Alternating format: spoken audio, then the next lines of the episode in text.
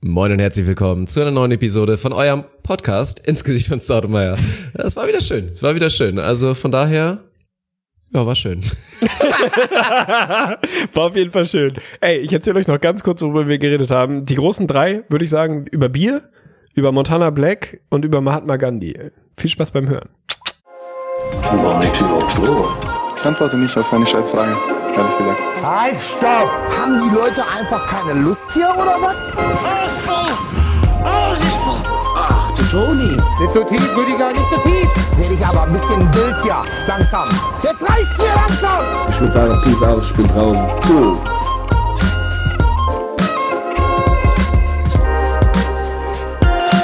Tegli, jetzt, du hattest heute einen stressigen Tag.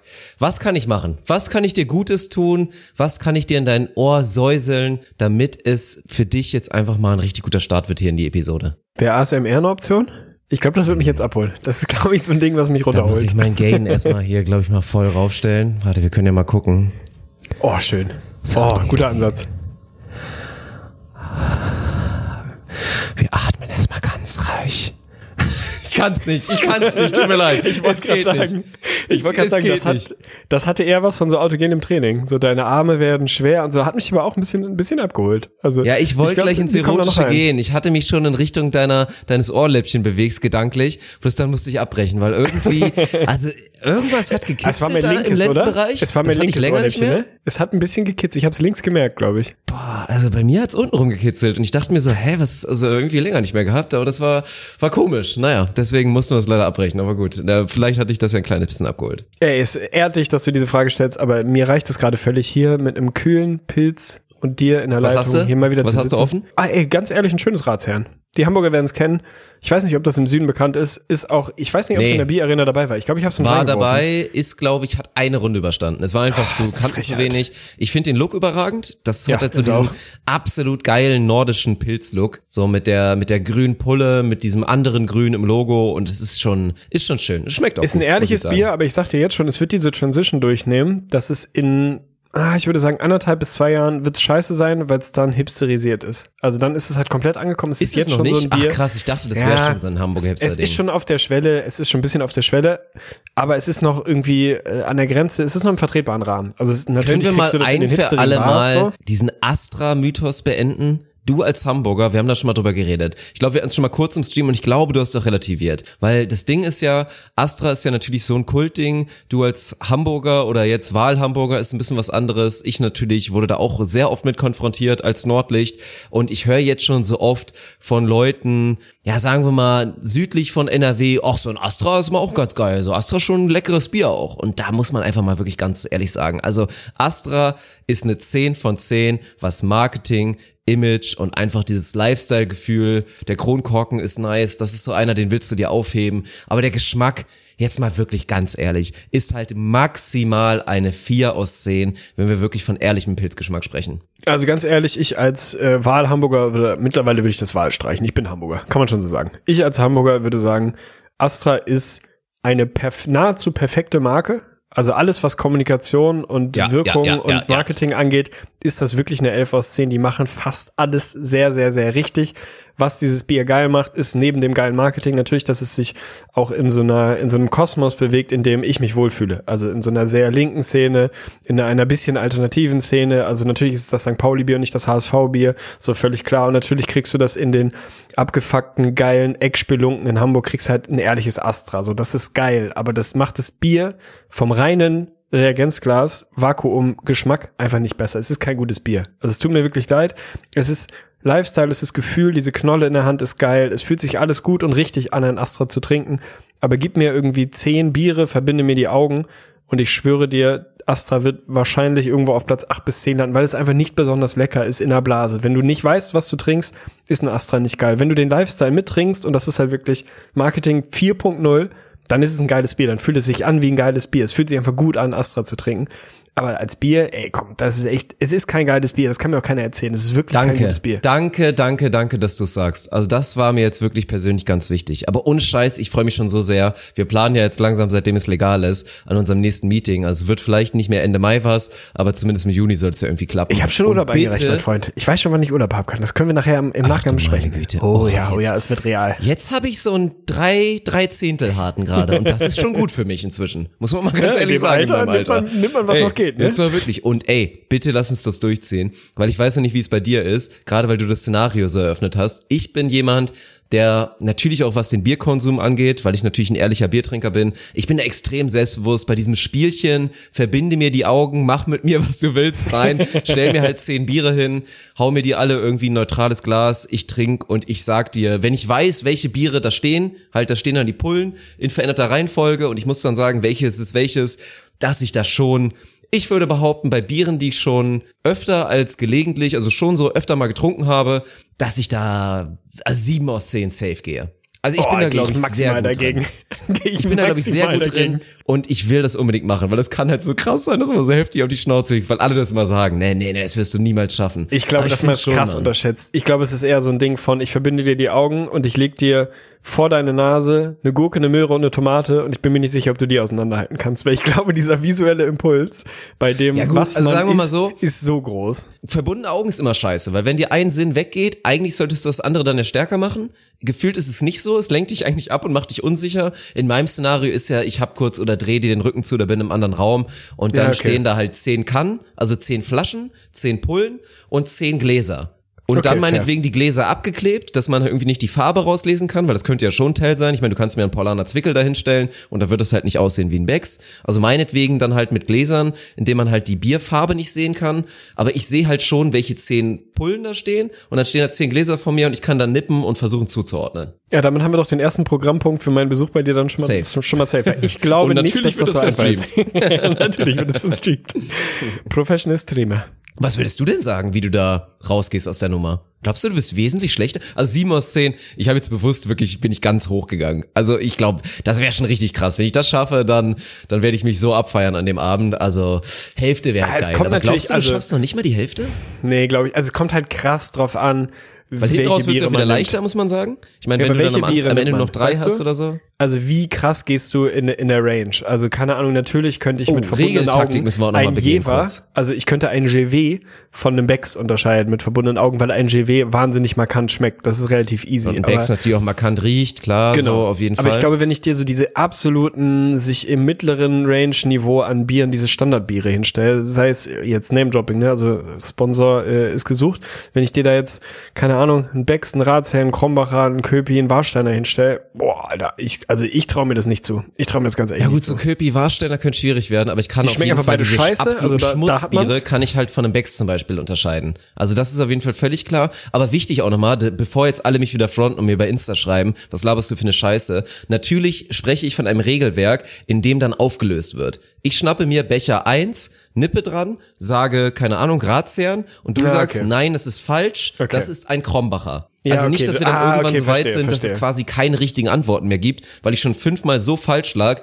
dass die, ja, dass ich alle schon genannt hatte, die eigentlich noch zu vergeben sind. Also so in der Range befinde ich mich. Und dann glaube ich, schaffe ich mindestens die Hälfte. Ich glaube, 50% ist schon ambitioniert, aber traue ich dir zu. Ganz ehrlich, weil du ein Fachmann bist. Weil du ein Fachmann am Glas bist. Das kann ich hier nochmal so sagen. Und weil ich auch ein Angebotsbierkäufer bin. Also ich muss ja sagen, ich, ich war jetzt letztens wieder in München. Also ich muss schon sagen, es ist echt geil. Also in München so in der Trinkhalle zu sein, na, wie nennen die es dann? Die nennen es wahrscheinlich einfach Getränkemarkt. Keine Ahnung, ich weiß nicht genau, wie sie es, wie sie es nennen. Aber so ein Münchner Getränkemarkt ist schon was Schönes. Also ich weiß nicht, wie es bei dir ist. Ich bin ja eh so jemand, ich gehe super gerne in Einkaufsläden, auch in neue, weil hatten wir schon mal drüber gesprochen, so neue vegane Produkte finden, aber auch Getränke, Getränkemärkte. Wenn ich weiß, ich gehe da jetzt rein und ich werde safe halt acht bis zehn Biere finden, die ich noch nie gesehen habe. Und dann kannst du so ein bisschen rumprobieren, dann nimmst du dir vielleicht noch ein paar Einzelflaschen, dann konnte ich auch mal so die leichte Weiße ausprobieren, so das, das Weizen-Leichtbier. In Bayern ist das hier schon komplett angekommen, das Prinzip des Leichtbiers, weil die alle verstanden haben, dass tagsüber Bier konsumieren eine gute Sache ist und das halt in jedem Biergarten völlig akzeptiert ist. Also feiere ich natürlich total.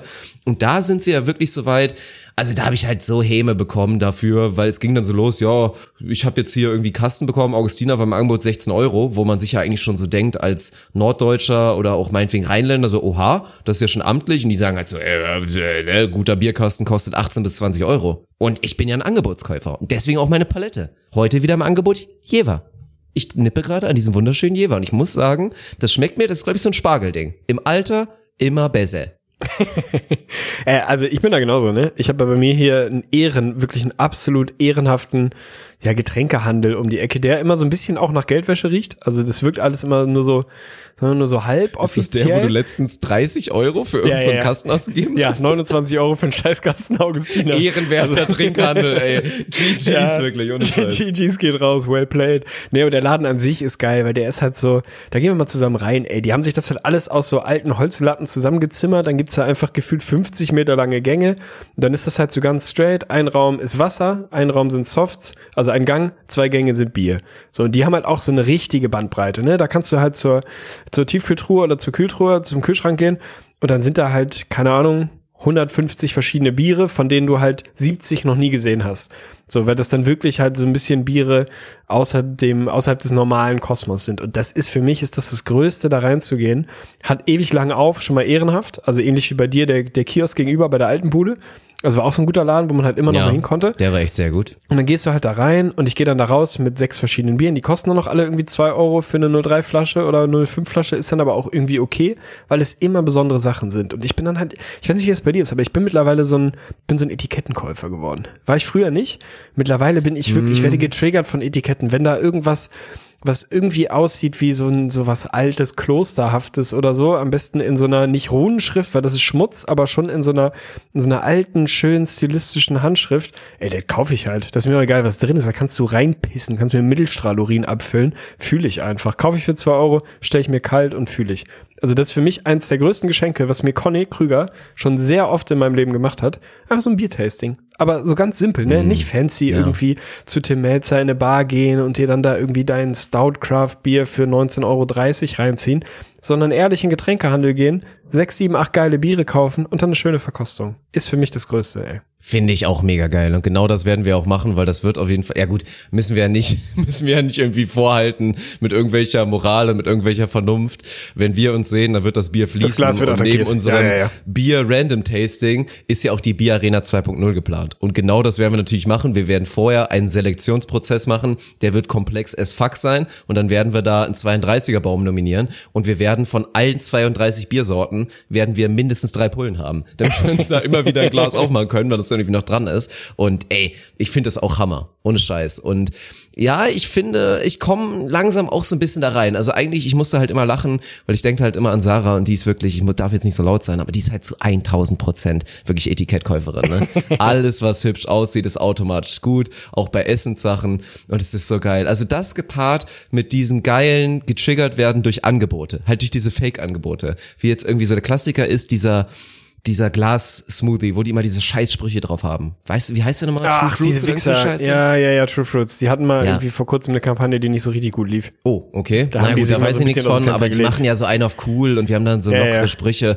und ganz ehrlich, ich find's total beschissen. Deswegen möchte ich mich eigentlich auch dagegen weigern. Mein Gott, kauf dir ein bisschen Obst und mach dir selber deinen scheiß Schmutzi. Ist eigentlich meine Meinung. Aber gut, wenn er da ist, trinke ich ihn auch gerne. So ein Ding Ja, aber ganz das, ne? ehrlich, Und wir hatten ja schon mal das Ding, was würden wir machen, wenn wir jetzt mal wirklich durchregieren könnten? So Kim Jong-un-Style, Mhm. einfach so komplett alle Hebel in der Hand. Sachen, die man verbieten würde, ne, haben wir schon drüber gesprochen, Dreiviertelhosen, Liegefahrräder, die, also wirklich, erster Impuls wären Liegefahrräder, Smoothies, ey, ohne Scheiß, das ist so ein Produkt. Ja, ich fühle es schon und ja, habe ich mir schon mal einen gekauft. Natürlich habe ich mir schon mal einen gekauft und fand ich's geil. Ja, natürlich fand ich's geil, dann mir einfach so eine Glas- oder Plastikpulle da aus dem Regal zu holen und mir dann meinen, keine Ahnung, Kale, Chiasamen, Himbeer-Smoothie reinzuziehen. Ganz ehrlich, Alter, die Dinger kosten dann irgendwie 3,79 dafür, dass da irgendwo ja nicht mal handgemacht irgendjemand steht, sondern eine Scheißmaschine, die ja irgendwie 100 Gramm Obst klein macht und mit Wasser oder irgendwie Milch auffüllt. Das kann's echt nicht sein, ey. Also ohne Scheiß, kauft einfach weniger Smoothies. Das ist, macht dir die Scheiße aber man selber, darf kauft halt nicht so ey. weil man es halt auch gerne konsumiert. Es ist schon geil, so ein Schmutzi zu haben. Ja, aber ich es fühl ist mich halt, schlecht. Die Ich machen mich da halt schlecht, so wenn eine ich einen Marge. trink. Ja, und das Schlimmste ist ja, das in mal 37.000 ist ja der gute alte Ingwer-Shot, der jetzt ja so Ja. seit gefühlt anderthalb Jahren modern ist. Und Digga, was du da bezahlst für so, weiß nicht, für so ein 4CL-Ding oder so, zahlst du da drei Euro. Und das war wirklich, den Rat habe ich auch irgendwann bekommen, so dieses Rezept und hab's wirklich mal befolgt. Hab's jetzt länger nicht mehr gemacht, das wäre eher was für die Winterseason. Und ohne Scheiß, beste, Alter. Gerade wenn die Orangen günstig sind, kauf dir so fünf, sechs Orangen, je nachdem wie groß die sind. So, das werden dann ungefähr, je nachdem wie es läuft, 500, vielleicht 600 Milliliter. Dann nimmst du dir 100 Gramm Ingwer, kaufst du dir einfach wirklich, schälst den vorher, schneidest den vorher so ein kleines bisschen grob, zwei Zitronen, bam, fertig und ein bisschen Agavendicksaft, damit es vielleicht nicht ganz so heftig ist. Und dann hast du deinen Ingwer-Shot und hast einen, fast einen Liter, Alter. Ein Liter für, keine Ahnung, könnt ihr euch ausrechnen. Das kostet dann vielleicht im, im Einkauf oder wie ihr es dann im Supermarkt rausholt, kostet das vier Euro, aber halt für einen Liter und nicht für 40 Milliliter. Also Ingwer-Shot, wer sich den noch snackt wirklich im Rewe oder sonst wo, der lebt auch ganz stark am Leben vorbei. Komplett andersrum. Ingwer, ja wirklich, wenn wir mal die, die großen fünf Gemüse, ich weiß nicht genau, ob Ingwer Gemüse ist, irgendeine Wurzel. oh, das aber glaube ich nicht. Das glaube ich nicht. Ich werde direkt mal nachtippen. nicht, aber die großen Ingwer- fünf, was auch immer, wo Ingwer Was sagt man da reingehört. überhaupt? Ingwer? Ich wollte Ja, jetzt ist Kategorie schreiben, aber Knolle. das ist doch falsch. Wurzel. Genre? Genre. In welches Genre Was gehört Ingwer? Robbie Was Williams? Ingwer. äh, ich weiß es nicht, Alter. Äh, schreibt doch einfach Ingwer, Gemüse oder Obst. Das kriegen wir schon hin. Jedenfalls ohne Scheiß eins der unterschätztesten Lebensmittel ever. Ohne Scheiß. Ingwer ist, kann ja so alles. Es gibt zwei Dinge, das ist kein Scheiß, ne? Zwei Dinge, die ich immer im Haushalt hab. Wirklich zwei, na drei. Klopapier, Bier und Ingwer. Ich habe immer zu jeder Tages- und Nachtzeit Ingwer, weil genau der Move das ist einfach Ehre. Nimm dir eine Zitrone, press sie aus, schneid da Ingwer, frischen Ingwer rein. Das kannst du zehnmal aufgießen und es ist einfach ein ehrenhaftes Getränk. Was ist es denn jetzt? Ist es Gemüse? Ingwer ist Gemüse, oder? Laut Definition ist es tatsächlich ein Gewürz. Aber Nein. ich finde eigentlich, dass es Quatsch ist. Also klar, die machen es dann so, weil man Ingwer auch mit dem guten alten Tee natürlich verbindet. Aber ich finde Ingwer vor allen Dingen so geil. Also klar, der, der gute alte Ingwer-Tee, ich mache es inzwischen auch, so vernünftig bin ich geworden. Und ich glaube auch an die Superpowers, die man ja wirklich Ingwer zuschreibt. Dass man davon wirklich gesünder wird, man merkt Es ist so geil Ich bin das lebende und du, Beispiel. Und du merkst, es passiert irgendwas. krank. Aber ich feier's halt noch mehr, wenn du wirklich diese In dieses Ingwer-Ding auch isst. Ich bin ja eh ein Riesenfreund von auch bei Sushi. Alter, das habe ich spät entdeckt, ne? Weil ich mir am Anfang mal dachte, was ist das denn für ein Scheiß? Die- ich habe sehr spät Liebe, erst gecheckt, Ehre. dass das eingelegter Ingwer ist. Das hätte Ja, mir mal einer Ehre. sagen sollen. Ich dachte mal, das wäre irgend so eine ganz ekelhafte Alge oder so. Ey, seitdem, wenn ich mal in einem Sushi-Laden All You Can Eat bin, und das ist übrigens das Einzige, was man machen kann. Also das, ey, heute ist, glaube ich, die Episode Dinge, bei denen man feststellt, dass man am Leben vorbeiläuft. wenn man Sushi essen geht oder sich Sushi irgendwo rausholt, aber dann halt nur mal so ein Sechserpack Maki. Ich hole mir so ein Sechser Avocado Maki. Oder vielleicht ein paar California Rolls dazu. 14 Euro für wirklich 200 Kalorien oder was? Ah, das ist so krass. Ich liebe Sushi, aber Sushi ist ja wirklich das overpriced Scheißzeug, was es gibt. Also es gibt nur die Option, da je nachdem, wo du bist. Wir hatten einmal ja wirklich diesen geilen Laden, Alter, wo dann der Song da Oh so Gott, gepumpt ja. hat am Nachmittag. Da hatten wir es so sehr günstig. Aber da, ich zahle noch natürlich gerne auch mal 25 meinetwegen für ein All-You-Can-Eat-Sushi, weil ich dann auch wirklich so reinlade mit den guten alten Avocado-Makis und Gurke und hier und da und dann nur noch Ingwer draufpacke. Aber ansonsten kannst du das ja nicht bringen. Ey, These, Sushi ist das einzige Essen, was All You Can Eat rechtfertigt. Weil ich finde All You Can Eat einen furchtbaren Trend. Absolut Mhm. Ja, maximal versteh ich, versteh ich, klar. beschissen. Weil irgendwie befeuert total ein falsches, falsches Verhalten. So ist mehr als du brauchst, weil Hauptsache du kriegst viel für dein Geld und Lebensmittelverschwendung, bla bla bla. Bei Sushi finde ich es wirklich angemessen. Das ist aber auch das Einzige. Also ganz ehrlich, diese All-You-Can-Eat-Schnitzel-Veranstaltung, wo du dann irgendwie 23 Euro zahlst und ob du ein Schnitzel oder neun isst, ist egal. Das ist halt wirklich maximaler Schmutz. Sowas ist halt wirklich bescheuert. Aber bei Sushi fühle ich es irgendwie auch. Weil, und Ja, das ist ja auch perfekt gemacht. Ja, die du meisten ja Läden so achten ja auch darauf, Ehrgeiz. dass sie keinen keinen Abfall, also die wollen ja dann auch und werden das im Zweifel sanktionieren, wenn du da leere Teller hast und weil das ja mal so rundenweise gehst und selbst im Tablett, das passiert ja nicht. Und da macht's auch wirklich Spaß, sich so zuzuladen. Das ist einfach so. Ja, und du entwickelst diesen Ehrgeiz, wenn sich diese Teller neben dir stapeln und sich das irgendwie gut anfühlt. Also bei Sushi finde ich All okay, bei allem anderen lasst es bitte bleiben. Lasst es. Wir haben auch einen Bildungsauftrag hier. Ich möchte mich bedanken. Ich möchte mich bei Samuel Ginger Dad bedanken. Ich hoffe, den Namen durfte ich so sagen. Ist auf Instagram in meine DMs geslidet, wie viele von euch, möchte ich mich für bedanken, und haben mir reihenweise koffeinfreien Kaffee empfohlen. Also da kam tatsächlich eine ganze Menge Backlash, weil ich das ja im letzten Podcast so ein bisschen eingefordert hatte. Er ist heute angekommen, ich habe ihn heute getestet und ganz ehrlich, unterschätzt gut. Ich hatte wirklich Angst. Ich hatte Angst, dass es einfach Nee. scheiße schmeckt und irgendwie so Ja, Wasser alkoholfreies Bier ist auch lecker und so ein Erdinger Nein. alkoholfreies Mensch ist doch mal was Feines. Ja, alkoholfrei. Komm, alkoholfreies Pilz ist Schmutz, das wissen wir alle. Alkoholfreies Weizen hab habe ich einen Case, sehe ich einen Case für. Aber ganz ehrlich, ich habe erwartet, da kommt so eine wässrige Plörre mit Kaffeearoma und unterschätzt schmeckt echt nach ehrlichem Kaffee. Würde ich sogar behaupten. Nehmen wir Nehmen wir mit rein. Ich brühe dir, wenn ich bei dir bin, wenn du dein Biertasting machst, mache ich dir einen Kaffee und ich mache einen koffeinfreien. Ich bin mir nicht sicher, ob du den Unterschied erkennst. Würde ich mir lieber selber ins Gesicht pissen, weil mit Kaffee bin ich auch ganz ehrlich. Nein, mein Kaffee ist die klassische Kombi. Also wie auch, na, nicht so sehr wie beim Bier, weil beim Bier ist es vor allen Dingen der Geschmack, aber beim Kaffee ist es halt wirklich diese wunderbare Synergie, die ich einfach haben will. Ich mag den Geschmack, Alter, wie gesagt, so ein schöner schwarzer, ey, boah, Junge, weißt du wirklich eigentlich, wie lecker der schmeckt? Der ist schon wirklich verdammt geil, aber es geht auch um die Wirkung. Also ich, so sehr feiere ich den Geschmack dann nicht, dass ich ihn ohne Wirkung brauche. Das ist dann, das ist der Unterschied, glaube ich. Ich werde ab sofort reingrinden. Also ich werde mir jetzt jeden Tag acht Tassen koffeinfreien Kaffee reinziehen und gucken, was dann passiert. Aber das liegt, glaube ich, auch in meiner Natur. Ich bin so ein auch so ein Supplement-Mensch oder auch Ja, ein, ein, ne? ein Drogenmensch in dem Sinne. Nein, also Ja, versteht schon. mich nicht falsch. Aber ich mag das gerne, dieses damit zu spielen, was du halt mit dem Körper machen kannst. So dieses, ich brauche Koffein, okay, dann füge ich dem Körper Koffein zu. Oh, ich will schlafen, jetzt nehme ich was, mit dem ich einschlafen kann. Und deswegen hoffe ich ja auch, wir hatten schon erste Gespräche, Grüße gehen raus an Oh ja. den Ehrenmann unbekannt bisher, der uns direkt weitergeleitet hat zu irgendeinem Buddy von sich, der irgendwie so eine kleine CBD-Firma hat. Also wir sind schon in Gesprächen, das, was wir im letzten Podcast haben, vielleicht werden wir hier demnächst mal einen CBD-Partner haben. Also da freue ich mich jetzt schon drauf. Das ist halt voll mein Ding. Ich stehe da drauf, quasi irgendwie auch meinetwegen jetzt noch um 21 Uhr mir einen fetten Pot Kaffee zu machen, einfach aus Prinzip, weil ich Bock drauf habe, dann aber halt mit CBD und zwar mit dem stärksten gegensteuern zu können, damit ich schlafe wie ein Baby. Ich weiß, es ist unnatürlich und eigentlich vielleicht auch falsch, ich find's aber extrem geil. Das war aber schon immer so ein Ding bei dir, ne? Schon immer so ein Fetisch. Also ich glaube, daher kam auch deine Pumperphase, weil du auch so ein bisschen gucken wolltest, was kann ich mit meinem Körper eigentlich machen, was kann ich da alles rausholen und so. Dann natürlich die Supplementphase und so. Du bist da schon immer sehr bewusst mit, mit diesen Effekten, was das auf den Körper hat und testest dann auch immer viel rum. Ich finde das be bewundernswert, Wiedererkennungswert manchmal auch beunruhigend, aber eigentlich im, im Kern positiv. Ja, es ist auf jeden Fall gut, dass ich in einigermaßen behüteten Verhältnissen aufgewachsen bin und nicht irgendwo unter der, unter der Brücke in, Offenbach oder so, weil dann äh, ja, hätte das auf jeden Fall anders laufen können. Wenn du fand Zugang zu Crystal Meth in deiner Jugend gehabt hättest, würden wir jetzt hier nicht sitzen und sprechen. Ja gut, ich, ich denke so. mal, jeder Mensch, der in seiner Jugend direkten Zugang zu Crystal Meth hatte, ja, wird auf jeden Fall einen harten Weg gehabt haben. Also ich Ja, will fair. jetzt keinen fronten, aber wenn ihr es da rausgeschafft habt, dann auf jeden Fall schon mal meinen größten Respekt. Dann geht Shoutout raus auf jeden Fall. Ich will ein Thema mit dir ansprechen. Und ich glaube, weil du ja natürlich ein Mensch bist, der notorisch im Schrank pennt, bin ich mir sehr sicher, dass du es nicht mitbekommen hast. Weil für mich haben sich jetzt zwei Welten vernetzt. Und auf eine ganz eigenartige Art und Weise. Und du sollst jetzt auch der Mann sein, der mir vielleicht den Read geben kann. Weil es ist inzwischen, in Zeiten des Internets, ist eigentlich schon wieder Schnee drauf und es wäre schon wieder out, es wäre schon längst wieder aus den Trends raus, keiner redet mehr drüber. Aber ich will mit dir nochmal drüber reden, weil tatsächlich ja letztes Mal, letzten Sonntag, war es letzten Sonntag oder den einen davor, Jan Böhmermann bei Fest und Flauschig in Gegenwart von Olli und mit Olli gegen Monte, gegen Montana Black gefrontet hat.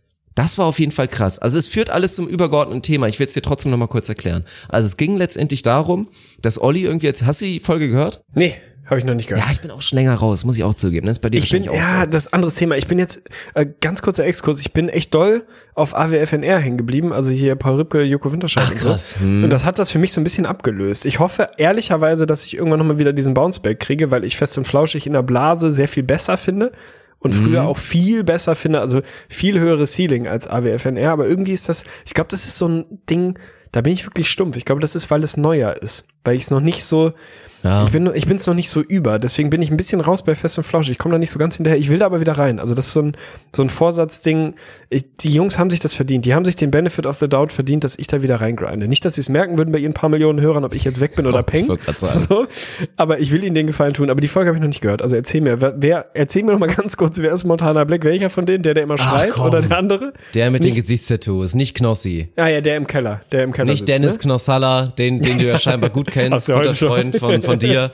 Nee, und da ging es letztendlich darum, irgendwie Olli hat erzählt, halt so ein klassisches, war wieder so Quarantäne, Corona-Thema, so boah, ich habe jetzt auch irgendwie Langeweile und ich habe mich jetzt auf Twitch angemeldet. Weil es ja jetzt ein großes Ding ist, jetzt wirklich natürlich in Zeiten von Corona, ey, deswegen sind ja auch Webcams inzwischen Gold und alles, was irgendwie annähernd mit Videotelefonie zu tun hat, ist halt aktuell so overpriced und sowas von ausgebucht und du kriegst nix mehr, genau wie Hantelstangen, weil jeder sich jetzt ein Home Gym machen will. So ein Ding ist das ja inzwischen. Und dann hat Olli das erzählt, er will sich auf Twitch anmelden und Jan, da will ich halt mal wissen gleich von dir, wenn ich es erzählt habe, was du glaubst, was seine Agenda ist. Weil wir wissen alle, er stichelt gerne, er provoziert gerne, im Zweifel soll einfach nur ein Thema draus werden er kann darauf irgendwas aufbauen, vielleicht wird es irgendein Segment für irgendeine Show von ihm mal sein, aber der ist da drüber gefahren und meinte direkt so, boah, nee, mach das bitte nicht. So, dann bist du wirklich der, der allerälteste überhaupt auf der Plattform. Ah, und auf krass. Twitch sind doch eh nur so die YouTuber und hier so die Montana Black Fans hier, die alle in Richtung Neo, Neonazitum irgendwie so driften und dann alle versuchen da halt diese leicht beeinflussbare Fanbase von Montana Black da irgendwie zu beeinflussen und in Richtung Nazitum zu bekommen. Also das war halt wirklich so ein heftiger Front. Olli wollte es dann noch so ein bisschen auf einer komischen Art und Weise dann retten und hat so ein bisschen drüber geredet, ja, natürlich bereut er krass, dass er nicht auch einfach YouTuber, Streamer geworden ist und damals halt mit noch Ende 20, Anfang 30 in dreckigen Tourbussen rumgefahren ist mit drei anderen Idioten und einfach kein Geld hatte und gar nichts hatte und das natürlich jetzt krass findet, wenn irgendein Idiot mit Gesichtstattoos, der irgendwie über sein Arschloch redet, so ähnlich wie wir das mal machen, da irgendwie Erfolg mit hat. Aber das ist schon, und das, ja, ich will's von dir wissen. Also, weil du kennst Monte nicht, aber klar ist ja, das war eine selten unreflektierte Meinung, die Jan da auf jeden Fall rausgehauen hat. Weil das kann man so einfach nicht stehen lassen.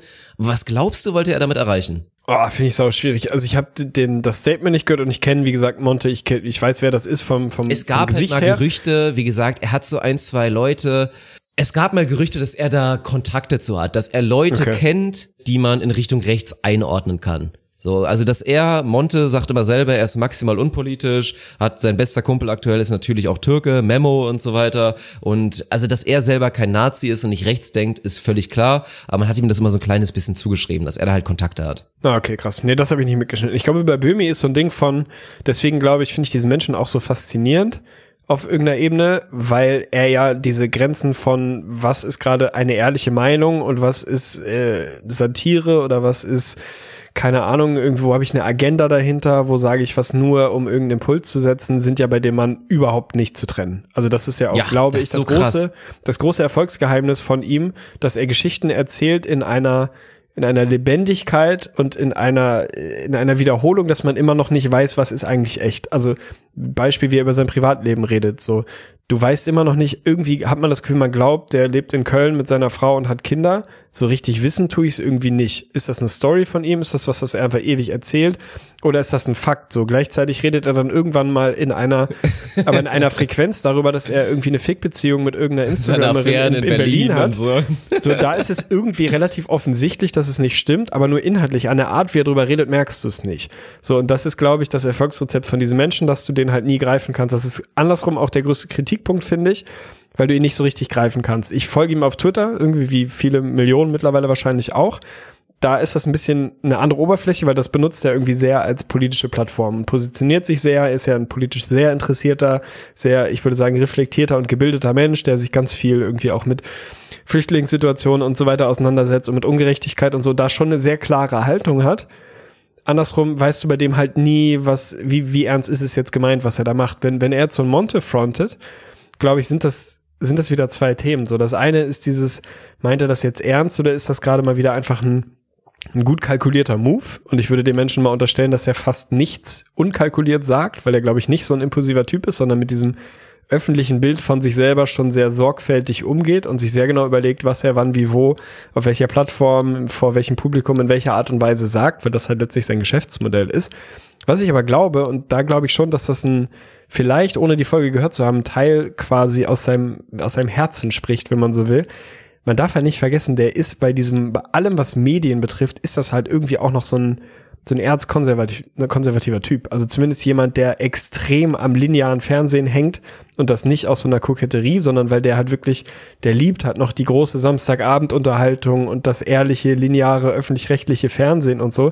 Wenn du den reden hörst, dann ist das was, wo der richtig aufgeht. Da hast du das Gefühl, da kommt mal so ein bisschen, da bröckelt die Fassade mal so ein bisschen und da spricht mal die ehrliche Person Jan Böhmermann, der es halt liebt, irgendwie Samstagabends ZDF irgendwie in seiner Jugend irgendwelche großen, gut produzierten Shows zu gucken und das hat total feiert und einen wahnsinnigen Softspot für diesen, für dieses Medium Fernsehen hat. So, und dann kommt halt ein Typ wie Monte, der in dem Fall glaube ich, ehrlicherweise nur stellvertretend ist. Ich glaube nicht, dass er ernsthaft ein Problem mit mit äh, Monte hat, sondern dass er halt quasi sinnbildlich für diese Generation Twitch, wenn man so will, ist, die halt mit verhältnismäßig, zumindest Außensicht, einfachen Mitteln auf einmal eine, eine Plattform in der Größenordnung erreichen, wo Leute wie Böhmi und Leute aus dem linearen Fernsehen halt Jahrzehnte für kämpfen mussten, das nicht halb so groß hinzubekommen. Da kommt halt irgendwie so ein Typ mit Gesichtstattoos, setzt sich in seinen Keller und spielt, keine Ahnung, COD oder was auch immer so sein, sein Hauptcontent ist und erreicht damit auf einmal, was weiß ich, 500.000 Leute und hat irgendwie 200.000 Subs und ist Multimillionär und hat mehr Geld verdient und mehr Leute erreicht, als es Leute wie, wie Böhmermann kennt, nicht jetzt er selber, aber Leute aus der Welt jemals schaffen würden. Und ich glaube, dass da ein großes Stück Frustration mitschwingt und so so dieses, ja, das kann's doch nicht sein, Alter. Wir haben uns damals irgendwie sonst was überlegt. Wir sitzen in Redaktionskonferenzen und machen uns einen Kopf, wie macht man eine gute Sendung und produzieren die und dann sind wir irgendwie Freitagabends im ZDF-Spartenprogramm und dann gucken das irgendwie, was weiß ich, 320.000 Leute und das ist für uns irgendwie total geil und dann kommt halt irgendwie so ein Monte oder so ein Knossi, setzt sich hin, spielt Online-Casino, holt sich gefühlt vor laufender Kamera einen runter, rotzt ein bisschen was in die Kamera und erreicht dreimal so viele Leute und ist zehnmal so reich und viel erfolgreicher. Ich glaube, dass da so eine richtig ehrlich tief sitzende Frustration mitschwingt und dass das mal so durchkommt bei ihm und dann vielleicht halt doch impulsiver ist und nicht so kalkuliert. Also ich kann mir vorstellen, dass er da einfach so einen, in Anführungsstrichen, schwachen Moment hatte, wo einfach mal die ehrliche Meinung von Privatperson, Medienperson Jan Böhmermann mal so durchkam und er einfach mal so richtig rausrotzen wollte. Ey, ich muss da auf jeden Fall mal reinhören, aber kann ich mir vorstellen. Ich glaube, der Mann ist frustriert davon. Das wäre krass. Das wäre wirklich krass, weil das wäre in dem Sinne auch, dann wäre er ausnahmsweise mal irgendwie zu emotional gewesen und hätte dann so ein bisschen sein Ratio verloren, weil da war auch wirklich eine Sache, auch wenn Monte jetzt nicht einer der großen Denker ist und das ist ja ein Zusatz des Kritikpunkts, dass er jetzt, ist ja echt so das Ding, ne? Ohne Scheiß, man kann darüber diskutieren, ist Montana Black inzwischen nah dran, ein A-Lister zu sein in Deutschland? Ist er ein A-Lister? Weil du kannst nicht Ja, davon sprechen, dass er ein CD irgendwas Promi ist. Dazu ist er halt viel zu relevant. So, und wenn man sich da einfach komplett verschränkt, sich auch der ganzen Twitch-Welt verschränkt, macht man meiner Meinung nach einen großen Fehler. Ich meine, es geht ja eh immer mehr in die Richtung. Auch Böhmi hat ja selber festgestellt, dass auch viel mehr jetzt natürlich über Internet und auch Sachen, die er selber ge- geil fand, das war das Problem. Aber Monte hat dann halt zwei riesige Fehler gemacht. Also erstmal hat er die Karte gezogen, was natürlich maximal dumm war. Also erstmal fand ich nice. Das hat, zeigt auch wieder, was, was wirklich Olli Schulz für ein Ehrenmann ist, ne? Ich will mir wirklich vorstellen, wie da der Kontakt kommt. Wie es dazu kommt, dass dann einer von dem anderen die Nummer bekommt. Ich weiß nicht, ob es über Twitter dann läuft, oder über Insta oder so. Aber in dem, in derselben Nacht, nach dem Abend, an dem Monte das erfahren hat, haben er und, und Olli halt noch telefoniert und haben es geklärt. Und haben halt so, haben halt einen Strich drunter gemacht und er meinte eh vorher so, er war vorher halt vor allen Dingen von Olli enttäuscht und meinte so, boah, den fand ich echt immer korrekt und dass der sich dann so doof geäußert und da so mitgemacht hat, fand ich scheiße. Das fand ich mega nice, dass die dann einfach telefoniert haben und dann irgendwie Friedenspfeife geraucht haben zusammen.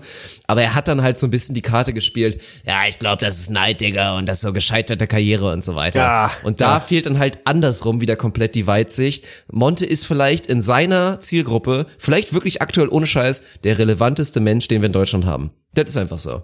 Dafür gibt es aber halt noch viele, viele andere Zielgruppen, in denen halt niemand weiß, wer das überhaupt ist. So, ich meine, selbst an dir geht es ja sogar vorbei. Und Jan Böhmermann ist halt wirklich universal in dem, in dem Sinne. Deswegen die Karte kann man natürlich nicht spielen. Und dann hat er einen zweiten großen Fehler gemacht, was uns eigentlich jetzt zu dem Punkt bringen will, den ich erreichen will mit dir und wo ich mal ein paar Fragen stellen will. Er hat halt wirklich rausgehauen und hat sich damit eigentlich für mich auch selber so ein bisschen exposed. Er meinte halt so, ja, ich kenne die Gerüchte und ja, dass immer gesagt wurde, das stimmt zwar nicht, das sind keine Nazis, aber ich sag euch ganz ehrlich, Digga, bei mir ist das so, jeder darf denken, was er will. Und wenn jetzt ein richtig guter Kumpel von mir ein krasser Nazi ist und er denkt das so, aber er tut keinem damit weh, dann ist das für mich in Ordnung. Und Ja, okay, das, das ist halt so, ja, ich wollte gerade sagen, also die Reaktion, das hat genau das gleiche, habe ich mir auch gedacht. Da müssen wir dann auch nicht drüber reden. Also das geht dann natürlich weit an dem vorbei, vor allem nicht für jemanden, der eigentlich viele Werte mitbringt. Du könntest jetzt da gerade bei ihm als tierlieber Mensch irgendwie mit Sachen kommen, ja, wir werden das, wenn wenn einer sich darauf aufgeilt, hier sich Animal Crushing reinzuziehen. Das gibt's übrigens. Ich habe es noch nie gesehen, aber ich habe davon gehört, dass es das im Darknet gibt, wie Leute auf ja Babytieren, auf jungen Tieren rumtrampeln, man dann sieht und hört, wie die Knochen brechen und sich da Leute darauf aufgeilen Oh, zu sehen, wie diese jungen. Tiere. Mir wird schlecht dabei, wie ich davon rede. Ja, Ne? Ist ja. immer krass, Alter. Ich spreche das aus. Ich denke, ich bin da rational und mir wird schlecht, wenn ich das ausspreche, ne? dass es so perverse Menschen gibt. Dann fangen wir gar nicht an, erst mit diesen ganzen, naja, Kinderpornografie und Baby irgendwas und so weiter. Boah, schlimm. Gott, wir rutschen ab. Naja, aber das ist so der Punkt, wo man ihn dann auch, glaube ich, ganz leicht exposen würde. Da ist er im Zweifel dann vielleicht ein kleines bisschen im klassischen Sinne zu, zu blöd, um es nicht böse zu meinen. Ich meine, Intelligenz ist vielschichtig, haben wir ja schon mal darüber gesprochen. Auch ich würde mich jetzt absolut nicht als klassisch intelligent, aber vielleicht eher so als sozial intelligent beschreiben. Das ähnliches gilt für Monte, vielleicht äh, in anderen Verhältnissen, keine Ahnung. Aber da will ich dich direkt mal fragen, Mann. Wenn wir zu diesem Punkt kommen und Monte sagt, ihm ist eigentlich wirklich alles egal, was die Leute denken, das ist für ihn okay, solange sie keinem damit wehtun, dass das eine falsche Meinung ist. Gut, jeder darf seine Meinung haben, klar, aber dass die Meinung nicht so gut ist, da sollten wir uns alle einig sein. Aber da bin ich mal gespannt. Wo geht es bei dir los? Was ist jetzt wirklich so, was sind so Beispiele, wo du dir denkst, boah, wenn das jetzt wirklich ein guter Kumpel sagen würde und einfach so, du hättest das vorher niemals gecheckt, wo du dir denkst, boah, da muss ich jetzt eigentlich die Reißleine ziehen. Boah, finde ich sau schwierig. Also da müsstest du mir mal so eine, mal so ein Beispiel oder mal so eine Benchmark geben, weil für, also für mich ist das Ding, Also wirklich, du bist ja schon ein sehr politischer Mensch. Ich Hast bin sehr du, politisch, Würde ja. es schon so weit gehen, dass wenn jetzt einer sagt, boah, ich komme halt irgendwie ursprünglich aus Bayern und bin da aufgewachsen, ich wohne zwischen Hamburg, aber ich bin immer noch ein riesen CSU-Anhänger. Ich setze mich dafür ein, dass die erfolgreich werden und so weiter. Also wir fangen mal nicht mit AfD direkt an. Ich denke mal, dass du da eine Grenze ziehen würde, wäre klar. Aber politisch, wenn es dann wirklich so in die Richtung geht, wäre das schon ein Problem? nee, das wäre kein Problem. Also für mich ist das so ein Ding, also ja, ich bin ein extrem politischer Mensch und ich bin, glaube ich, wie jeder Mensch jemand, der einen, einen eigenen moralischen, ethischen Kompass hat. Dinge, die ich für richtig und wichtig halte und die für mich nicht in meinem Weltbild nicht verhandelbar sind. So und wo ich dann ganz klar da eine Grenze ziehen würde und sagen, wer sich nicht darin bewegt, ich beanspruche dafür nicht Allgemeingültigkeit, dass ich die einzige Wahrheit kenne oder das einzige richtige Weltbild habe. Aber wer da nicht mit reinpasst, so auf so einen Grundkonsens an Werten und irgendwie Überzeugung, dann wird das wahrscheinlich nicht funktionieren. So, ich war noch nie in der Situation, dass ein jahrzehntelanger Freund von mir oder so jemand, der mir super eng ist, auf einmal meinetwegen äh, mir klar wird, dass der in, in einer bestimmten Position so anders tickt, dass es nicht mehr zu meinem Weltbild passt. Ich wüsste nicht, wie ich reagieren würde. Also das ist halt sehr hypothetisch. Ich würde die Person damit konfrontieren und darüber sprechen wollen. Wenn ich bei dem Beispiel CSU bin, so ich, keine Ahnung, ich finde klassisch fast alles falsch, was die CSU jemals behauptet hat.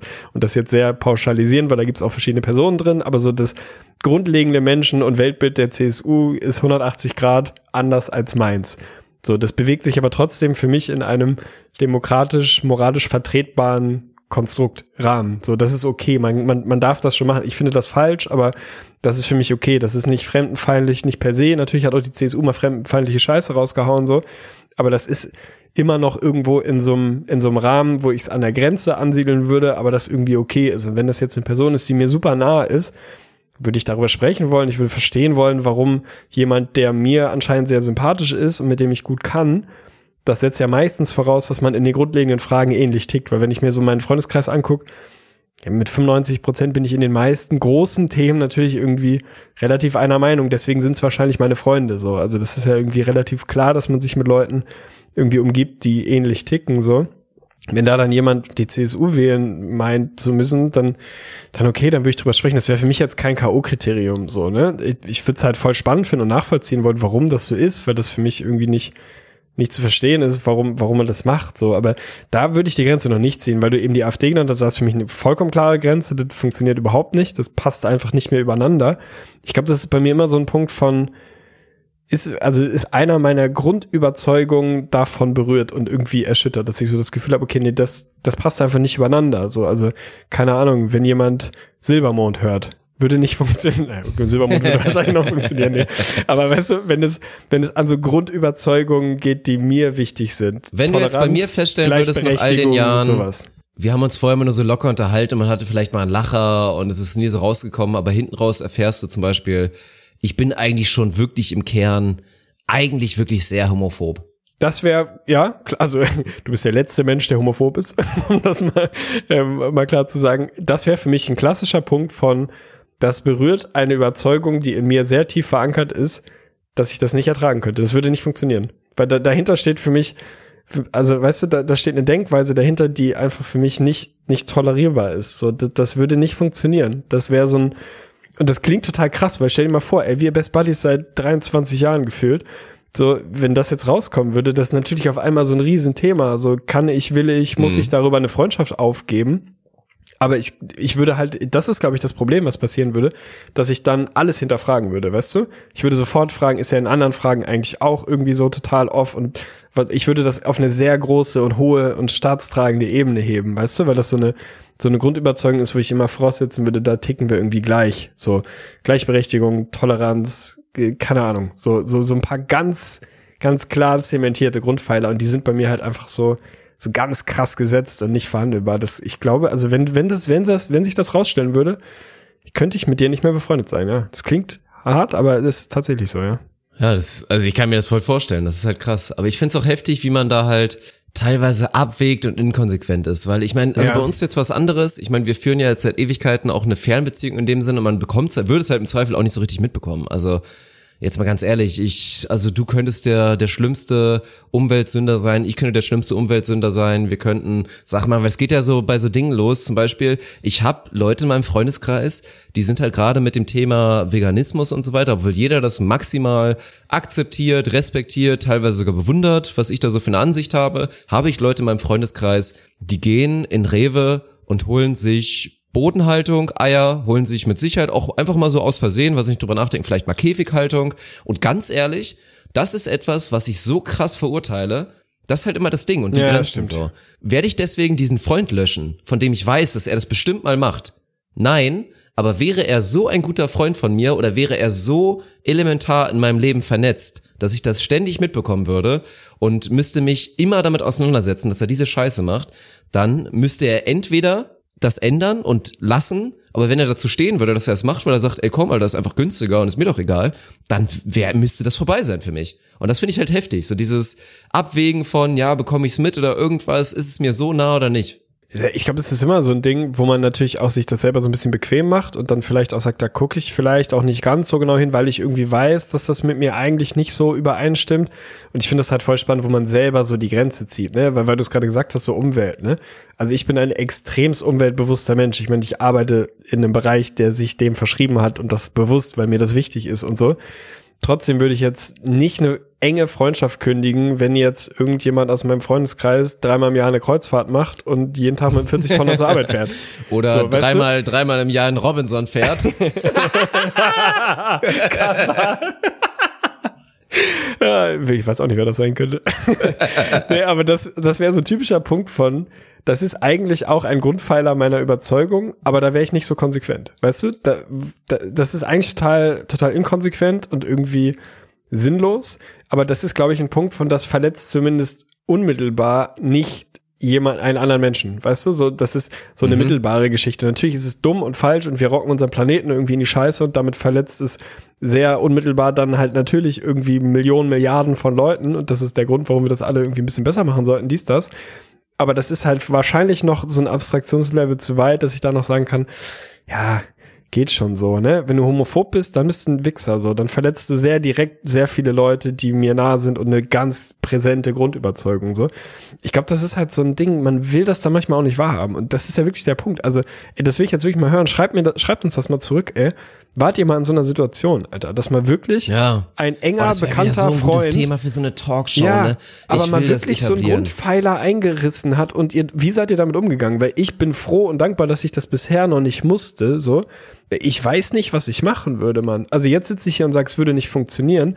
Wenn du jetzt aber irgendwie sowas raushauen würdest, ey, würde es mir leicht fallen, einfach zu sagen, nee, das geht gegen meine Grundüberzeugung, dann können wir diese Freundschaft nicht mehr führen. Nein, Mann. So, weißt du, das Ich ist kann es mir sau auch wirklich nicht schwierig. vorstellen, weil es gäbe eigentlich nur zwei Szenarien. Also entweder halt wirklich maximale Konfrontation, so, und du würdest mich jetzt zum Beispiel darauf ansprechen, dass ich ein extremer Ich würd dir eine Homophob bin. komplette Schelle geben direkt, um es nochmal zu betonen. Also du hast es ja eben schon gesagt, aber dann müssten wir halt drüber reden und dann müsste ich es quasi einsehen und mich ändern. Oder es wäre, glaube ich, die zweite Option ist so, du fadest halt so langsam aus dieser Freundschaft raus, so. Lässt es immer weniger wichtig werden. Wenn man sich mal sieht, ist es vielleicht auch nochmal cool und man säuft nochmal zusammen. Aber du stellst halt langsam für dich fest, so, okay, mein, mein Herz ist da einfach nicht mehr so sehr drinne. Total, Also aber das ist ja genau der Punkt, der dumm ist, weißt du? Weil dann, dann verrätst du ja auch wieder deine eigenen Überzeugungen. Also wenn Eigentlich du einfach schon. sagst, okay, ich spreche es nicht an, safe. Natürlich, Weg des geringsten Widerstandes, ne? So, äh, keine Ahnung, Konfliktscheu halt, lässt das einfach so rausfaden und sagst ja gut, ne, drifte gerade so ein bisschen ab, nee, lassen wir mal so ein bisschen auslaufen. Das ist halt eigentlich auch dumm. Also eigentlich ist ja genau das total dumm und andersrum müsste ja eigentlich zu einer richtig ehrlich, sauguten Freundschaft auch dazu passen, dass man so ein Thema dann mal konfrontieren kann, darüber sprechen kann, darüber diskutieren kann und da vielleicht auch drüber hinwegkommen kann. So, weißt du, also das finde ich der Mindest, das Mindeste, was man dann verdient hat, dass man so ehrlich drüber redet und wenn man dann am Ende dabei rauskommt, der eine ist halt homophob, der andere nicht, dann wird das nicht zusammenpassen so. Aber zumindest das Gespräch müsste man schon suchen. Also wenn ich irgendwann mal abdrifte, ne, und irgendwie bei irgendwas so richtig den Weg verliere, den du für richtig hältst, dann sprich mich bitte an. Lass mich nicht einfach ausfällen. Lass mich nicht einfach hängen. nicht, nicht einfach so auslaufen lassen. Das wäre mir wichtig. Ja, aber das finde ich, ey, man stellt bei sowas, wenn man darüber redet, einfach immer wieder fest, wie unfassbar wichtig Kommunikation einfach ist. Und zwar offene Ja. und ehrliche Kommunikation. Weil ist, das Ding ist ja, das ist ja jetzt auch, oder bei mir war das schon immer so, ich bin ja jetzt auch kein, also ich bin jemand, der einen sehr kleinen Freundeskreis pflegt und das auch überhaupt nicht anstrebt, viele Freunde zu haben. Ich würde das als anstrengend empfinden und also ich bin auch schon der Überzeugung, also wenn Leute wirklich, ja, jetzt fangen wir nicht mit Facebook-Freunden an, das Thema ist längst durch, aber wenn so gefühlt es Leute gibt, und ich kenne da auch einige von, die mit 50 Leuten gleichzeitig quasi eine aktive Sprachnachrichtbasis haben mit, wir schicken uns jeden Tag was zurück, denke ich mir so, boah, das ist krass, Alter. Das könnte ich mir niemals vorstellen. Also ich hatte noch nie das Gefühl, dass mir 50 Personen gleichzeitig so nah waren. Also das finde ich, finde ich wirklich heftig. Da halte ich es lieber ein bisschen kleiner. Ich finde es aber andererseits jetzt nicht so, dass ich mich nur so freundschaftsmäßig immer in meiner Comfortzone aufhalten würde. Also da sind schon durchaus auch Leute bei, bei denen ich mir auch manchmal denke, so, boah, das sind jetzt schon heftige Ecken und Kanten, die machen es aber auch interessant. Und jetzt auch so ein Ding, und ich meine, so jetzt, Alex Walkenhorst jetzt, ist jetzt auch ein Kumpel von mir. Das ist ja nicht mehr irgendwie nur Business und Podcast-Partnerschaft, das ist auch ein Kumpel. Und der hat halt teilweise natürlich heftige Ansichten, das weißt du selber. Ja. Und, aber es ist halt so geil, mit ihm darüber zu reden, weil er so offen und ehrlich in allem ist und dann auch irgendwie reflektiert zu sagen, ja, ich weiß, dass es jetzt total krass ist, was ich sage. So, aber ich sage das aus den und den Gründen und ich verstehe auch komplett, was jetzt zum Beispiel du, Arne, jetzt sagen würdest oder was ich darauf. Wir hatten schon echt ein paar Abende. Wir saßen ja, Ja. schon mal Ja. zwei, dreimal zu dritt zusammen. Das ist herrlich. Ich liebe das. Und Ey, das ist so ehrlich. produktiv vor allen Dingen auch, weil das erhält sich halt echt gegenseitig. Ohne Scheiß, Hochachtung und Chapeau-Klack vor Alex Walkenhorst ist der beste Kommunikator, den ich in meinem Leben kennengelernt habe. Ohne Scheiß. Ich bin sehr, sehr, sehr häufig nicht seiner Meinung und sehr, sehr häufig auch 180 Grad anderer Meinung. Also wirklich einfach 180 das komplette Gegenteil. Und wir haben da dieses eine sehr, sehr ausführliche Streitgespräch geführt bei dir im Wohnzimmer. Eventuell gab es vorher die ein oder andere Kanne, die das wahrscheinlich ein bisschen befeuert hat in der Intensität. Aber das Gespräch wäre auch so zustande gekommen und war einfach ein ehrliches Gespräch über im weitesten Sinne, ich will da gar nicht ins Detail gehen, aber Political Correctness in der Sprache, im Ausdruck. So, das war, glaube ich, der Anstoß dieses Gesprächs. Und ich habe stundenlang und immer wieder den Kopf geschüttelt und gedacht, mein Gott, was erzählst du da? Wir waren so krass anderer Meinung, aber es war immer ein konstruktives, sinnvolles Gespräch, weil eben genau diese Reflexionsbasis auf beiden Seiten da war und eine ehrliche, offene, direkte Kommunikation und nicht dieses Rumgeeier, weißt du? Da gibt es halt keinerlei Hemmschwelle, Dinge auszudrücken. Manchmal, häufig wahrscheinlich sogar, tut ihm das vielleicht nicht unbedingt gut in so zwischenmenschlichen Beziehungen, macht es vielleicht auch nicht immer einfacher, so, weil das Mit sozial Sicherheit. Gelernte, Also 100% safe. voll, das Gelernte ist halt eher dieses, okay, man deutet, man interpretiert, man sagt nicht alles so, man hat halt viel Subtext, viel zwischen den Zeilen und so.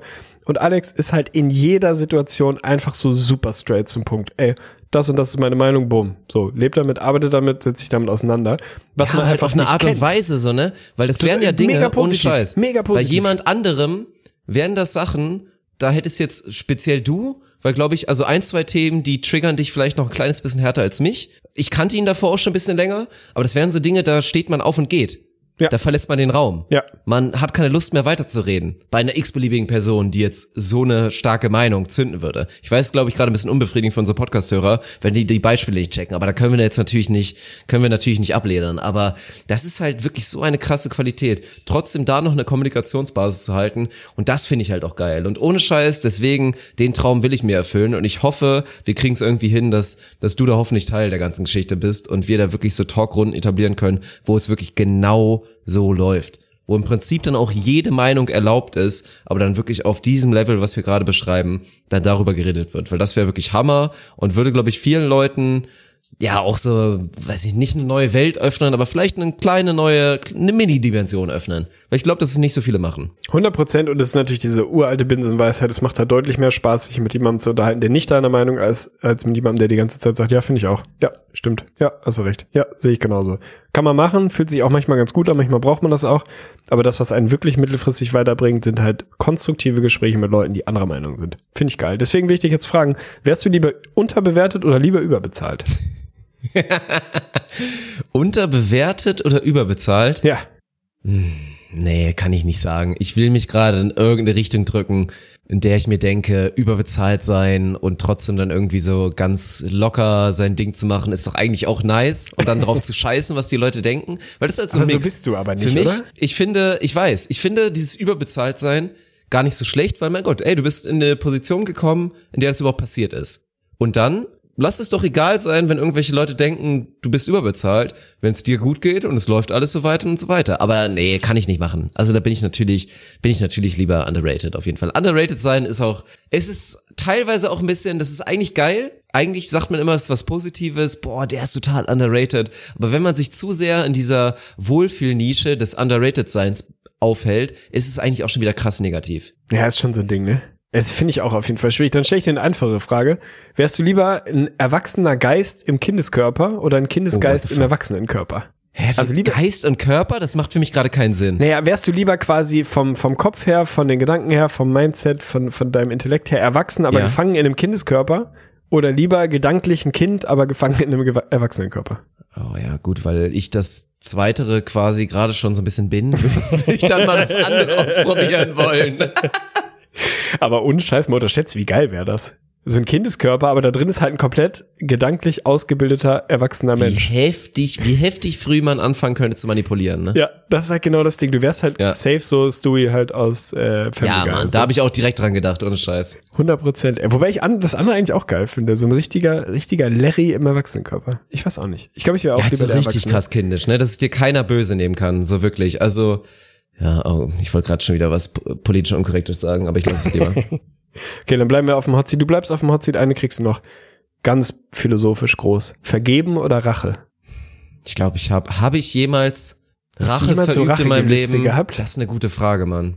Nee, habe ich nicht. Verübt wahrscheinlich nicht, aber ist das, also ist das eine Emotion, über die du verfügst? So dieser, dieser extrem ausgeprägte, in Anführungsstrichen positiv formuliert Gerechtigkeitssinn, dass man so das Gefühl hat, ey, diese Person hat mir mal irgendwie was, was Ungutes angetan, das muss, dafür muss ich mich revanchieren irgendwann, das, das darf nicht ungestraft bleiben, so, das kann ich nicht einfach vergessen oder kannst du einfach sagen, Strich drunter, Thema ist erledigt, ohne dass du da irgendwie das Gefühl hast, ja, so ganz, eigentlich müssen wir das nochmal irgendwie ein bisschen ausgleichen, weißt du? Nee, ich bin, bin nicht rachsüchtig in dem Sinne. Also ich denke mir manchmal schon so, der oder der hätte das vielleicht verdient. Aber ich glaube jetzt nicht an Karma irgendwie so groß, aber ich muss das irgendwie nicht selber regeln. Und mit dem Vergeben, ich würde jetzt schon sagen, dass ich tendenziell ja, vergeben kann, das auch ganz gut kann. Andererseits habe ich aber auch gemerkt und ein, zwei Mal in meinem Leben schon vergeben, als es einfach nicht berechtigt war. So, also man kann auch zu viel vergeben. Man kann da auch Fehler machen und zu Unrecht vergeben und Leute wieder in sein Leben lassen, die da vielleicht gar nicht unbedingt hingehören. Also das ist auch wieder so ein schmaler Grad, ey. Das ist immer so Samariter-Ding zu sagen, nein, Mann, ich vergebe natürlich immer und ich lege die, ich haue sofort die zweite Wange hin. Das ist auch scheiße. Also das ist auch wieder so ein Ding. Ich würde mich da wahrscheinlich eher so bei 25 Prozent halt links sehen quasi. Also bei den ersten 25 Prozent macht da den Marker hin, Thema vergeben, aber halt auch nicht so sehr, also nicht, nicht bis zum Ende. Merkst du, wie viel Martin Luther schon wieder mitschwingt hier in der Stimmung? Oder vielleicht ein, das ist fast schon Mahatma Gandhi. Dirk Funk, der Vergeber. Guter Freund des Ja, Podcasts. mit auch. Martin Luther mal identifiziere ich mich eh. Bis zum Ende, Kappa. Gandhi können wir auch mal einladen. Das wäre auch, das wäre ein guter Talk, glaube ich. Ich glaube, der hat echt eine spannende Sicht aufs Leben, Alter. Ja, wären viele Dinge. Aber was war denn mit dir? Gute Frage. Hast du schon mal Rache verübt? Also selbst im Kleinen, ich überlege gerade, also selbst wenn es sowas ist wie, weiß nicht, der hat dir mal, der hat dir mal irgendwie ein Buch zerrissen und zerreißt ihm halt auch ein Buch. Also auf, auf einer kleinen Basis. Aber Leider mir nicht- fällt also- nichts ein. Nee, ich habe das, ich habe leider gesagt, aber irgendwie ist das so. Ich, also ich, diese Emotionen gibt es bei mir nicht. So, also ich habe so mega den ausgeprägten Gerechtigkeitssinn, aber quasi nicht mir selber gegenüber. Also wenn mir jemand Unrecht tut, habe ich nicht den Impuls zu sagen, okay, jetzt muss ich das irgendwie auch machen. manchmal äh, bemängle ich das fast ein bisschen. Manchmal hätte ich es gern ein bisschen mehr. Weißt du? Jetzt nicht in so einer Vendetta-Blutrache-Aktion, dass ich dann irgendwie äh, Familien ausrotten möchte, aber halt so ein, auf so einer kleinen Basis fände ich das eigentlich ganz geil, wenn ich es hätte. So ein bisschen dieses, jetzt nicht so wie du mir, so ich dir und nicht so alles aufrechnen, aber mal so ein, weißt du, mal so ein bisschen zurückfallen. Ich mache das irgendwie nicht. Ich kann aber andersrum Mhm. auch nicht so mega gut vergeben. Also ich kann sehr gut vergeben, ich kann nicht so gut vergessen, weißt du? Ich, also emotional vergebe ich dann voll, aber ich denke da halt schon immer noch mal wieder dran. Also das ist eigentlich auch richtig dumm. Das ist so äh, vollkommen in between. Aber so richtig, ich glaube, gerecht habe ich mich noch nie bei jemandem. Müsste ich vielleicht mal machen. Vielleicht ist das so ein Ding, was, was man noch mal nachholen muss. So irgendjemand, der mir früher mal richtig Unrecht getan hat. Vielleicht muss ich da noch mal, keine Ahnung, weiß ich auch nicht, noch mal in den Briefkasten scheißen oder so. Was macht man da? Ich glaube, also sagen wir mal so, es ist teilweise auch irrational, aber ey, ich hab's ja schon mal gesagt, also wenn ich mal in den Knast gehe, dann ist das, wenn einer, wenn einer Nori was antun sollte, dann äh, ja, dann tschüss, tschüssli Müsli, dann war's das mit IGVS, dann, äh, ich werde es jetzt nicht beschreiben, aber da werde ich irrational. Also dann sind wirklich, oder natürlich, das Sarah ist dann so, wenn man das. selber so unfassbar emotional ist, dass man nicht mehr rational sein kann, dann sind das so Dinge. Aber es sind ansonsten so kleine Beispiele. Mein Gott, selbst in meinem persönlichen Leben, es hat auch zu oft funktioniert. Also inzwischen ist ja eh, äh, also Selbstreflexion extrem wichtig, aber ich finde es auch immer interessant und extrem wichtig, bevor man viel zu lange grübelt und sich Gedanken macht, liegt es an mir irgendwas, vielleicht mal lieber zu reflektionieren, wie es im Kopf des, der anderen Partei abgeht und was vielleicht die Gründe dafür sind, warum dir auch übel mitgespielt wurde, warum die Person deiner Meinung nach irgendwie, obwohl du gar nichts dafür kannst, dir irgendwas Schlechtes angetan hast. Und wenn du dann da deinen Frieden findest in deiner Reflexion, dir denkst, ja, okay, ey, das wird bestimmt da und dran liegen, vielleicht an den familiären Verhältnissen oder irgendwas, dann, dann ist das so. Also jetzt nichts, das damit zu tun hätte, aber das wäre so eine kleine Story ohne Scheiß damals. Da erinnere ich mich noch. Ich habe ge erstmal geheult wie ein Schlosser und habe mich dann tagelang gefragt, was habe ich eigentlich getan? So, das war dann hier Kai zum Beispiel. Damals fünfte Klasse, Orientierungsstufe. Die hatten so ein bisschen ihre Bevens in der Gang. Ich kam damals von der Grundschule Himbergen, bin da hingekommen und ich weiß auch nicht warum, aber die hatten halt was gegen mich. Und dann wurde mir irgendwann, ich bin mit dem Fahrrad zur Schule gefahren, wurde mir mein Fahrrad zerstochen Oh, wurden mir meine. Reifen zerstochen. Und ich habe halt rausbekommen, dass er halt quasi dahinter steckte so. Und aber Ach, ich habe da nie jetzt nie jetzt einen krassen Hass gegrollt oder irgendwas oder irgendwas geplant. Ich habe dann immer so überlegt, was, was habe ich denn gemacht? Und dann eigentlich immer festgestellt, ja eigentlich hast du nichts gemacht. Bin aber offen geblieben und dann ja Spur zwei Jahre weiter vor und wir waren halt richtig krass dicke und sind jetzt inzwischen heftig gute Freunde geworden so.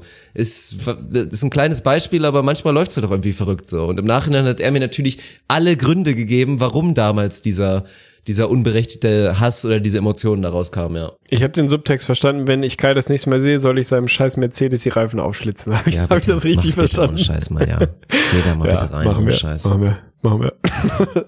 I got your back. Kriegen hin. Damit, können- damit können wir stehen lassen. I got your back ist eine schöne letzte Message, die ich hier wirklich haben will. So sieht's Schon, nämlich oder? aus. Schon, es war mir So fest. sieht's nämlich aus. Ey, boah, wilde Episode, ey. Viele Themen angerissen, ohne Scheiß. Weiß ich gar nicht, wie ich die nennen will, aber wir werden ja wahrscheinlich einfach nameless lassen. Haben wir eigentlich letztes Mal, haben wir vergessen, die letzte Episode hochzuladen regulär? Ich glaube glaub, schon, oder? Wir- Perfekt, da gibt's zwei wir Episoden. vielleicht nachholen. Ey, wenn ihr euch gerade wundert, warum es zwei hintereinander gab, wir haben es einfach ver... Es hat aber auch keiner Bescheid gesagt, ne? Ist das ein gutes Zeichen? Ich weiß es nicht. Warte, ich muss da ganz. Ach nee, mach ich nicht. Ich wollte noch eine Bewertung vorlesen. Wir haben eine neue Trigger-Bewertung Nee, heute nicht. bekommen. Scheiß drauf. Machen wir nicht. Wir bleiben draußen. Wir gehen raus. Okay, wir gehen, raus. komplett raus. Zwei Episoden jetzt auch für die Nicht-Patroneten. Und an der Stelle nochmal ein fetter Kuss geht raus. Natürlich an unsere Patroneten. Sehr, sehr schön. Und ja, hat Spaß gemacht. Hat Spaß gemacht. Macht's gut, haut rein.